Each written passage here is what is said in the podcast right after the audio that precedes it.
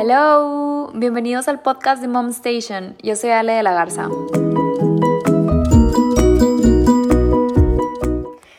Hola, bienvenidos al podcast de Mom Station. Hoy vamos a hablar sobre la relación de pareja después de ser mamá. Estamos aquí con Margarita Lira, psicóloga egresada del Tecnológico de Monterrey, con máster en terapia breve sistémica enfocada en soluciones. Además es cofundadora de Mindsense y de Misión Rosa. Hola Maggie, bienvenida. Hola Le, muchas gracias. Estoy muy contenta de estar aquí con ustedes platicando este tema tan importante. Yo también, qué emoción que estás aquí. Em, ¿Cómo crees que cambia la relación de pareja al tener un bebé? Pues cambia muchísimo porque entras a un nuevo ciclo de la vida, a una nueva etapa, una nueva etapa en donde hay que establecer los nuevos roles, establecer las nuevas dinámicas, redefinir prioridades y también te debes descubrir a ti mismo dentro de esta nueva etapa tanto como mamá, como papá y como pareja. Ok, qué interesante, ¿no? Todo, todos los cambios. Claro, se inicia una nueva etapa que requiere adaptación. Y en el tema, por ejemplo, de la dinámica, dinámica familiar, ¿cómo crees que este bebé llega a cambiarla? ¿En qué sentido o de qué forma? Cambia mucho porque como estamos platicando, los roles se deben de de establecer claramente, sino eso sí puede llegar a como que confundir un poco la pareja o llegar a causar algunos conflictos. Y algunos de los cambios principales es que hay cambios en las rutinas y en los horarios. Creo que tú te has dado cuenta de eso. sí. Que ahora ya te haces un poquito más, no tanto en los tuyos, sino te ajustas a los de tu bebé de acuerdo a la lactancia, de acuerdo a sus horarios de sueño también hay menos tiempo libre y de ocio. Ya no es como antes que puedes ir a cualquier lugar, ¿no? Ahora tienes que organizarte un poco. Sí, escoger un restaurante a lo mejor que se adapte al bebé, todo que sea más fácil para el bebé y para la mamá sobre todo, ¿no? Exacto. ¿Y a qué te refieres con lo de los roles? Los roles, porque por ejemplo, a veces, bueno, tú estás lactando y entonces, bueno, mientras yo lacto, igual y tú ayúdame a lavar la ropita o algo así, como que, que los dos apoyen de una manera que ambos consideren justa. Ok. Decirlo. Y eso se debería hablar, digamos, antes, desde antes. Claro, esto se debería hablar desde antes, porque muchas veces está la creencia de, ¿sabes qué? Va, igual iban a ser unos meses un poco más difíciles y luego pasando esos primeros tres meses, todo va a regresar a la normalidad, pero esa no es la realidad. Hay que aceptar que es un cambio importante, entonces hay que adaptarnos y hay que iniciar esto como una nueva aventura y sí establecer como bien estas pequeñas cosas que a veces no se platica mucho sobre quién va a hacer qué, pero va a ayudar mucho para, para, cuando ya sea el momento de que esté el bebé con nosotros. ¿Y eso eh, tú recomiendas hacerlo platicado o escribirlo en algún lugar o...? Yo creo que lo ideal, por ejemplo, algo que uso en terapia de pareja es llegar a acuerdos, acuerdos escritos, para que estén conscientes de, bueno, estos son los míos, estos son de mi pareja, estos son los que tenemos como en conjunto, y para que cada quien tenga más claro y con mayor visibilidad qué es lo que le compete. Perfecto. Oye, Margis, ¿y por qué muchas veces tenemos expectativas de cómo va a ser esta nueva vida de pareja eh, después de ser mamá? O sea, que, no sé, que a veces nos imaginamos, em, vemos a las parejas súper felices por la calle con un bebé, que tenemos toda esta idea. ¿Por qué no, por qué no se comparte más la realidad entre mamás de esto? Claro, exacto. Creo que una parte importante de eso es por lo que vemos en la televisión, lo que vemos en las redes, lo que escuchamos, que creemos que todo es magnífico, que claro, es un proceso muy, muy bonito, pero también tiene la otra parte donde hay cansancio, hay falta de sueño, hay desorganización, hay de repente momentos donde te puedes llegar a sentir un poco perdida o perdido como padre. Y de hecho, creo que tú lo compartiste hace poco en un post, que normalmente en las redes se comparte lo más bonito, pero la realidad se ah, esconde a veces. Entonces, porque yo sé que es difícil como mostrar tu lado un poco más vulnerable, ¿no? Sí. Entonces, de hecho, hace poco me tocó una paciente que me decía, es que yo pensaba que era la peor mamá del mundo porque veía que el resto de mis amigas tenían a su bebé y me contaban, no, es lo más maravilloso del mundo y se veían hermosas y todo el glamour, toda la belleza. Y luego ella decía, oye, y yo me siento toda que no puedo arreglar bien, estoy muy cansada, estoy peleando con mi esposo. Y cuando ya me empecé a abrir de esos temas con mis amigas, de, oigan, porque yo no puedo ser como ustedes, ya todas hicieron, o sea, ellas las demás ya le dijeron de que, ¿saben qué? ¿Sabes qué? Es que a todas nos pasó, solamente no lo platicamos. Y ahí fue donde ella ya le entró el chip, donde ya le cayó el 20 y dijo de que, ah, entonces es algo normal, solamente no se habla. Y siento que también es importante que los hombres sepan esta realidad, porque igual eh, los hombres ven a las mamás súper bien arregladas por la calle o, o en las películas, como dices, y luego nace el bebé y es como, oye, ¿por qué a lo mejor no, no regresas a tu vida normal más rápido? O a lo mejor, ¿por qué no te cuidas como antes? O no sé, supongo que en cada pareja pasan diferentes situaciones, pero tanto como a la mujer como al hombre, eh, viéndolo desde mi punto de vista de mamá, siento que es interesante que los dos tengan esta visión de la realidad antes de tener al bebé, ¿no? Como de, para apoyarse mutuamente. Exacto. Como muchos otros temas, lo importante es también como que prevenir, antes de que esté el momento, que llegue el momento, platicarlo, ver los futuros escenarios, de estar listos para el momento. Y yo creo que también es importante que, que las mamás tengan esa apertura de platicar del tema, que tratemos no de siempre proyectar nada más lo más bonito, sino también la, la, la realidad completa, ¿no? Sí, exacto. Como una responsabilidad de, de, tratar de compartirlo con la gente cercana nuestra como mínimo, ¿no? Claro, sí, sí, sí. Bueno, perfecto. ¿Y um, qué opinas sobre algún tipo de consideración especial que deban que deba tener tanto la mamá como el papá al momento de convertirse en, en padres? O sea, ¿crees que el papá deba tratar a la mamá de alguna manera diferente o la mamá tal vez tratar de una manera especial al papá? Creo que aquí hay que tener consideración para ambos. A veces se cree que solamente, o la mayor parte de la consideración debe ser hacia la mujer, porque también está pasando por todo el cambio físico, las hormonas, está lactando. Sin embargo, también a veces los papás se sienten muy perdidos, se sienten muy abrumados hay papás que incluso tienen miedo de cargar al bebé, que dicen, es que me da miedo, y la mamá se frustra. Entonces creo que, que aquí es muy importante que la pareja tenga esa empatía, que se pongan en los zapatos del otro, que practiquen mucho. Porque muchas veces, por no querer ser exagerado, por, hacer, por querer hacer las cosas a nuestra manera, no nos comunicamos de manera asertiva con nuestra pareja. Sí. por ejemplo, bueno, quiero que tú tal vez cambies a la bebé, pero si no es exactamente como yo quiero, entonces no.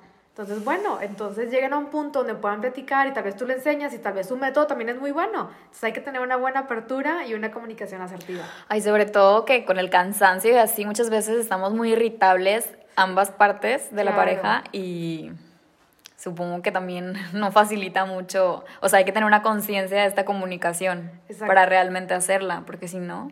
Y de hecho por eso surgen algunos problemas en la relación por el cansancio, la falta de sueño, la frustración a veces. Entonces, si andas un poco más alterado, puede que cualquier cosita te frustre un poco más y no reacciones de la mejor manera ante tu pareja. Entonces, hay que ser conscientes que si es una etapa de adaptación, no siempre va a ser así como el nivel súper elevado de estrés. Ok, perfecto. ¿Y tú crees que estos tipos de problemas que puedan surgir en pareja derivados de tener un bebé se pueden prevenir? Sí, justo lo que estamos platicando, que yo creo que la comunicación asertiva es esencial y también que acepten que el cambio es inevitable y hay que adaptarnos a esta nueva etapa, aventarnos a, la, pues a esta aventura juntos y eh, poner algunas recomendaciones que me gustaría darles para este punto.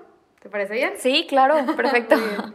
bueno, creo que es ideal buscar momentos para platicar, expresarse y hablar acerca de cosas del día al día, no solamente platicar acerca de, del nuevo bebé, sino también me pasó esto en el trabajo, pasó esto con la familia, hablar de otros temas, porque muchas veces nos focalizamos, focalizamos toda la atención en el bebé y puede ser un poco abrumador, entonces está bien platicar a veces de otros temas como lo hacíamos antes, ¿no? Ok. ¿Esto en alguna hora del día lo recomiendas o como un ritual de pareja o...?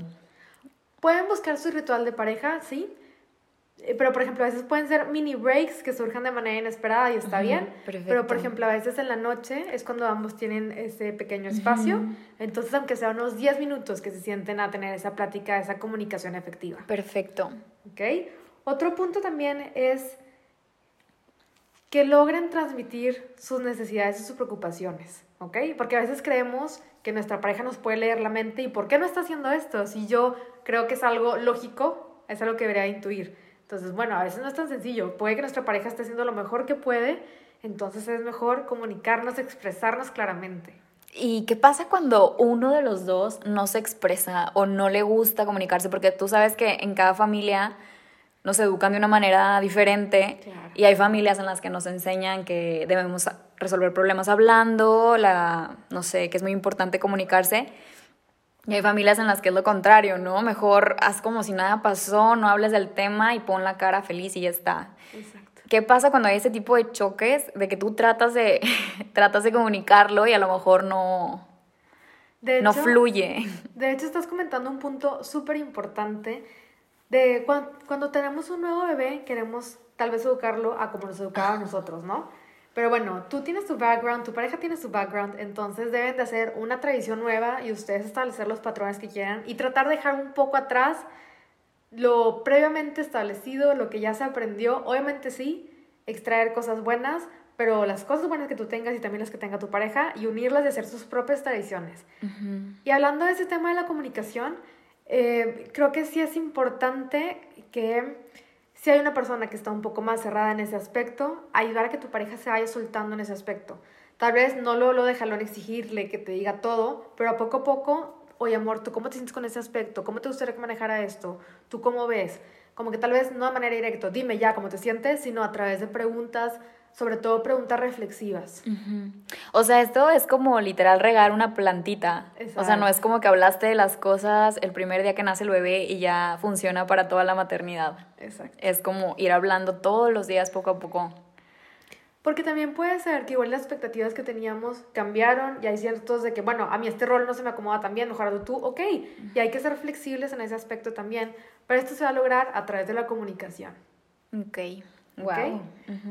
Otra recomendación es también recordar los pequeños detalles, cuidarnos y protegernos, porque a veces ya nos enfocamos solamente en el bebé, pero también nuestra pareja necesita esos cuidados, esos mimos, esos apapachos, entonces sé que a veces puede ser abrumador, pero no olvidarnos de todos nuestros roles. Ya es que tenemos nuestros roles como, como hija, como mamá, como esposa, tratar de nutrir todos.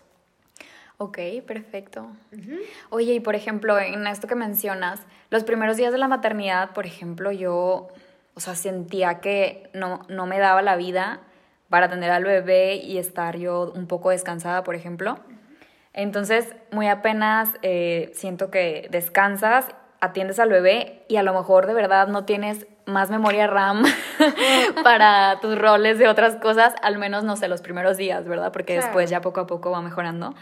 Pero ahí, ¿tú crees que, o sea, en ese punto donde la mujer a lo mejor está más frágil o más vulnerable, ¿Tú crees que es conveniente, em, no sé, de parte a lo mejor de, del hombre que sepa algo de información por la que va a pasar la mujer en, este, en estos momentos como para entenderla mejor? O es que allí, así como me dices lo de la comunicación y todo, si esos días la mujer de verdad no se puede comunicar porque está como en el blackout este raro de, los, de la maternidad y el golpe de la realidad. Sí, ahí cómo recomiendas manejarlo. Yo creo que sí, también es como lo que estamos platicando antes, sí estar informados. De hecho, yo recomendaría tal vez una pequeña sesión antes de pareja, de terapia, para platicar acerca de esos miedos, esas expectativas, y también para que poder informar a la pareja de las cosas que pueden pasar al inicio, lo que tú estabas diciendo. Es un momento muy abrumador, las hormonas puede que estén al 100, entonces Tal vez tú quieres comunicarte, pero no puedes, estás muy frustrada, estás muy cansada, a veces no sabes exactamente qué hacer. Entonces es justo lo que estamos platicando ahorita de las consideraciones. de, sobre todo las primeras semanas, siento que el hombre también debe tener mucha consideración con la mujer. Digo, también la mujer con el hombre, pero la mujer es también la que está pasando por todo este cambio físico. Entonces, ir ser un poco más tolerantes. Y a mí hay, pues yo considero que hay tres elementos esenciales para la pareja que son la comunicación, el respeto y la confianza. Son como la base para tener una buena relación. Entonces, focalizarnos en esos tres aspectos. Wow, está padre como centrarlo así. Se, se, puede ver un poco más sencillo. ¿Y tú qué piensas de las decisiones que se toman sobre el bebé? O sea, el tipo de crianza, el estilo de alimentación, a qué colegio los vamos a meter. Estas decisiones se tienen que hablar muy bien en pareja o hay veces que, no sé, he visto en algunas parejas que uno de los dos es el que toma las decisiones importantes y el otro, y el otro como que solo accede. Allí, ¿cuál sería la recomendación o lo conveniente? Aquí se me hace muy importante recalcar que la pareja se debe ver como un equipo. Ok. Ok, entonces las decisiones se deben de tomar en conjunto, sobre todo cuando viene eh, cuando son acerca de los hijos, ¿ok? Porque es muy importante que se apoyen mutuamente, que los dos tengan su, su, punto de vista y a veces, ni modo, a veces vamos a tener que ceder, a veces nosotros vamos a tener la opción que sea la elegida, a veces igual iba a salir una tercera opción y es válido y todo esto se va a lograr a través de la comunicación, pero ambos son los padres, entonces ambos tienen las obligaciones, los cuidados, las responsabilidades y esto también va a mostrar, va a ser muy importante cuando llegue la adolescencia. Que el hijo los vea a ustedes como un equipo, un equipo sólido. Ok. ¿okay? Entonces creo que sí es muy importante que las decisiones las tomen en conjunto. Wow. Perfecto. Y bueno, esto es un poco fuera del tema, pero se me hizo relevante porque es un tema como muy actual, el colecho. Aquí, yo que estoy en toda esta onda de mamá primeriza, pues estuve investigando un montón sobre el tema, de que si hacerlo o no hacerlo, y por qué sí, por qué no. Y hasta que tuve a mi bebé me di cuenta que hay poca información realmente sobre que esta decisión pues tiene que ser algo a lo mejor consensado entre los dos papás, Exacto. porque a lo mejor, no sé, la mamá quiere el colecho maravilloso, pero el papá quiere descansar o quiere esta intimidad con su pareja. O... Entonces yo quería saber respecto a eso, ¿qué, qué recomiendas? ¿Cómo tomar esa decisión? ¿Crees que es algo positivo o negativo? ¿O cómo lo ves? Ok, bueno, yo creo que este es un tema como muy polémico y siento que no es necesariamente como una, una respuesta específica de está bien o está mal. Sin embargo, hay ciertos puntos que se pueden platicar. Un punto muy importante que tú dices es que sea una decisión tomada por los dos. Igual y si la mamá quiere, pero el papá no, entonces no está funcionando. Ok. Eso sí es una decisión que se debe tomar en conjunto. Y eh, bueno, me gustaría mencionar un punto aquí importante que lo veo desde el punto de vista psicológico. Sé que tiene sus efectos positivos, obviamente, eh, este apego con el hijo. Sin embargo, si quisiera recalcar que la Sociedad de Pediatría dice que la cohabitación sin colecho es el lugar más seguro para los bebés para dormir. Por ejemplo, hay también un, un estudio de British Medical Journal que demostró que el colecho podría multiplicar por cinco veces el riesgo de muerte súbita en los bebés de menos de tres meses. Ok. Y también, este, el bebé sí necesita que sus padres estén ahí mostrándole empatía, mostrándole ese cariño y caricias, pero no necesariamente tiene que ser a través del colecho. Ok. Ok. Y también, si no se le enseña al pequeño el significado de autonomía y socialización, puede que después batallen para tener como esas habilidades sociales y desarrollar esa autonomía. Autonomía te refieres como a estar sin, sin los padres. Que entiendan que ellos son eh, un individuo y que para estar con alguien no tienen que estar completamente pegados. Ok. Ok. a veces los niños que han, han pasado por colecho con sus padres batallan para identificar como su self. Ok, wow, qué interesante. y el, lo que estás explicando ahorita del colecho, ya ves que, bueno, hay varias maneras, o no sé cómo explicar bien, no sé si estoy en lo correcto a los términos que voy a usar, pero diferentes maneras de hacer el colecho, que es, por ejemplo, dormir literal en la cama con mamá y papá, o dormir al lado de la cama de mamá y papá, como en una camita que se anexa al colchón, por así decirlo. Y la tercera, que no sé si esto sigue siendo colecho, pero es que el bebé esté en su cuna, pero dentro de la habitación de los papás. Entonces, esto que, que, nos comentas aplicaría para las tres, las tres maneras que, que te digo que sé de colecho o... Esto aplica principalmente para el colecho donde duerme una camita ah, en medio de los padres y también puede ser la que duerme en la camita que se anexa. Okay. Si está en la cuna dentro del cuarto, por los primeros seis meses todavía está muy bien. Ok. okay. O sea, tu recomendación sería eh, que duerma dentro de la habitación, pero en su propia cuna. Exacto. Que la cuna puede estar al lado, no hay ningún problema. Y eso, de hecho, es lo recomendable dentro de los primeros tres, seis meses. Entonces, eso sí estaría muy bien. Porque también con lo que platicabas de la relación conyugal, sí puede llegar a afectar porque se pierde un poco esa intimidad. La verdad, sí, es que es complicado porque, bueno, al menos yo que sí hicimos colecho, pues llegas a querer dormir, eh, platicar a lo mejor un poco de cómo fue tu día y así, y no puedes hacer ruido porque pues hay un bebito dormido que no quieres despertar, no lo quieres molestar, estás ahí con la luz del celular poniéndote la pijama. y por otro lado, eh, algo que sí quería como comentar es, eh, por ejemplo, yo intenté pasar a Amalia a la cunita, ¿no? Pero hay veces que estás como tan cansada de que cuando te pide la toma nocturna, la agarras para darle la toma nocturna en tu cama y luego te despiertas y ya amaneció y está contigo en la cama. Ok. O sea, como que no tienes esa fuerza, bueno, al menos yo, de, de que, a ver, ya terminó la toma, déjame, me paro, la coloco en su cunita y vuelvo a dormir. Este, no sé, siento que igual y depende mucho de cada, de cada pareja, de cada mamá, a lo mejor, pero ¿tú consideras que esto es un proceso como muy personal de cada pareja o crees que se puede poner unas reglas así un poco Yo considero que sí es un proceso muy personal de cada pareja, como tú dices. Mientras los dos, estén, los dos estén de acuerdo, de acuerdo, estén informados tanto de los pros como de los contras y lleguen a ese acuerdo, creo que está bien. Sí, porque por ejemplo a nivel lactancia hay muchísimos pros eh, sobre hacer este tipo de, de colecho, pero es muy interesante lo que compartes como para que cada familia pueda tomar la decisión con toda la información sobre la mesa, no nada más eh, fijándose en unas cosas o en otras, ¿no? Exacto, que es una decisión muy bien pensada, analizada y estudiada. Ay, pues qué interesante, Maggie. Oye, y ya hablamos un poco de esto, pero así como para resumir, ¿qué tips nos recomiendas de qué ejercicios hacer con nuestra pareja? Como para balancear nuestra vida sin, o sea, con teniendo nuestros hijos, pero sin olvidarnos de nosotros mismos. Claro. Pues yo recomiendo ampliamente leer un libro que se llama Los cinco lenguajes del amor de Gary Chapman.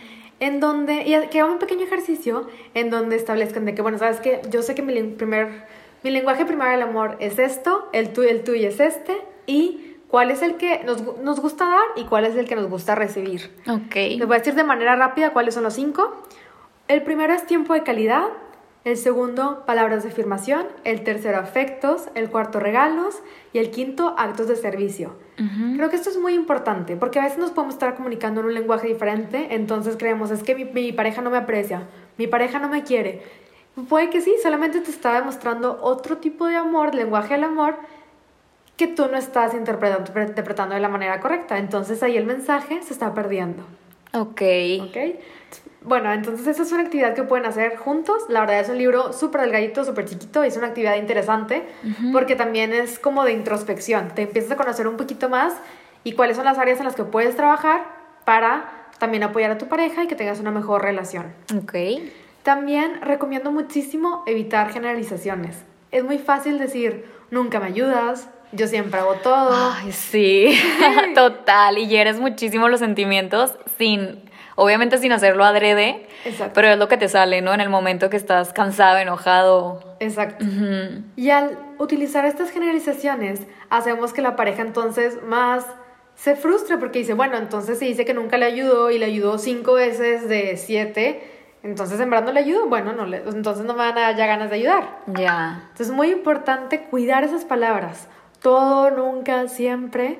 Sí, es muy, muy importante. Y también lo que estamos platicando, establecer un día a la semana en donde hagan algo diferente y también utilicen la comunicación efectiva. Algo diferente no necesariamente tiene que salir de casa, salir de casa, pero tal vez que tengan una serie que vean juntos y la vean una vez a la semana. O de repente tengan la oportunidad de tomarse un té, un café, algo donde, donde en verdad fortalezcan ese vínculo. Ok. Fuera celulares, fuera. Exacto, que sea tiempo de calidad de la pareja. Que de hecho, si recuerdan, es una de las de los, de los lenguajes del amor. ok, sí. Y la otra es una pequeña técnica que se llama la técnica de la canasta.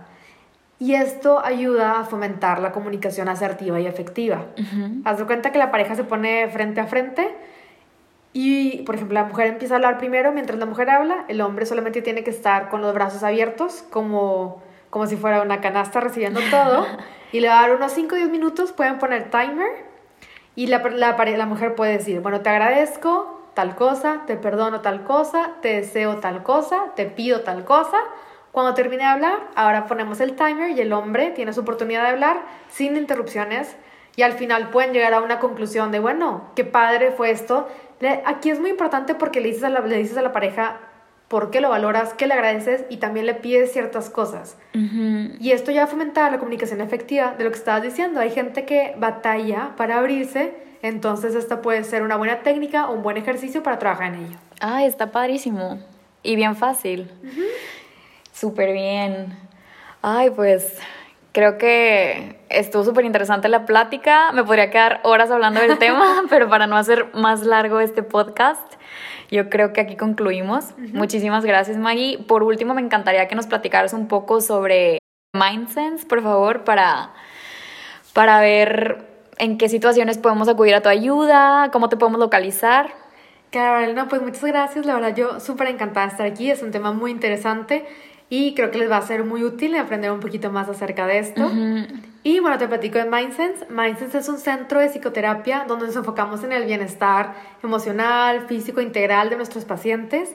Utilizamos un tipo de enfoque que se llama breve sistémico, en el cual nos enfocamos en el aquí y en la hora, cómo mejorar en el futuro y establecemos una meta en específico y como el nombre lo dice, en pocas sesiones ya podemos dar de alta al paciente. Ay, qué padre. Y aquí yo atiendo a niños, adolescentes, adultos, parejas y nos pueden seguir en nuestras redes.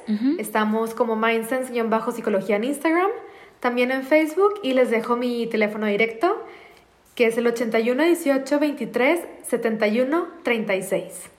Perfecto, muchísimas gracias Maggie y hasta la próxima. Gracias Ale. Bye. Gracias por escuchar. Síguenos en mom.station en las redes sociales. Un beso, bye.